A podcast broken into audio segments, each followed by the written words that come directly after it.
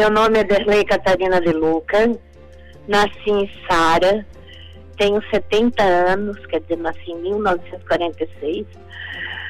Sou professora de profissão, ah, sou militante pelos direitos humanos, continuo nesse momento, estou um pouco parada porque faço um tratamento contra um tumor maligno em São Paulo, mas continuo atenta a todos os acontecimentos do Brasil e do mundo.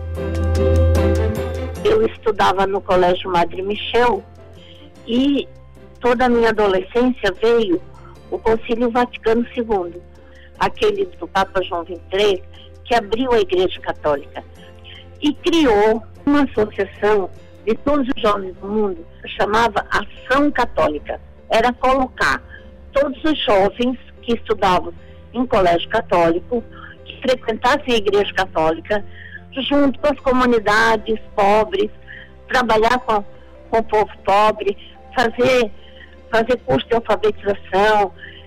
A gente então se engajou na ação católica. Quando eu fui para a universidade, em 1966, eu já estava na ação católica. A ação católica no Brasil, ela chamava-se Juventude Católica.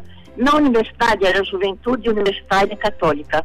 O pessoal da JUC, da época, sentia que a Igreja Católica ia até um ponto, mas não avançava. Que era preciso avançar mais, além da ação católica. Então, de dentro da Igreja dos Jovens Católicos surgiu a Ação Popular. Ela foi criada em 63.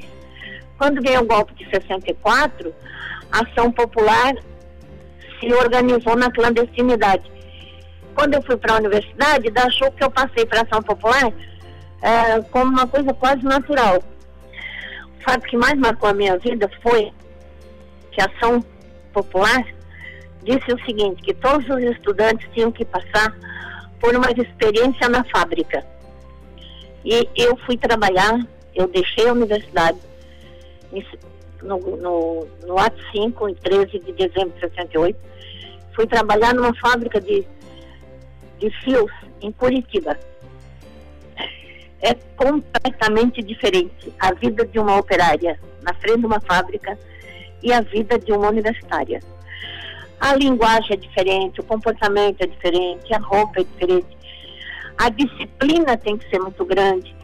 Então, para os militantes da ação popular, foi a principal transformação prática da vida da gente. A gente aprendeu disciplina, aprendeu o que, que é ficar na frente de uma máquina quatro horas sem parar, em pé, com capataz te vigiando e você não poder nem ir no banheiro. Um intervalo de meia hora e voltar para frente da máquina. Era de chorar. Uma outra experiência que me marcou muito foi a prisão em São Paulo em 69. Porque é, a gente, como, como mulher, não teve nenhuma, nenhuma divergência com relação à tortura dos homens, eles torturavam tanto mulher como homem igual. E a tortura é realmente uma questão muito, muito, muito violenta. E na época eu tive a capacidade de aguentar a dor e não dizer nada, não entregar ninguém. Esse é um grande orgulho que eu tenho na minha vida, porque eu conhecia muita coisa da da Organização da Ação Popular, eu trabalhava dentro da Ação Popular na organização e tive a sorte e a fortaleza na época de me manter firme.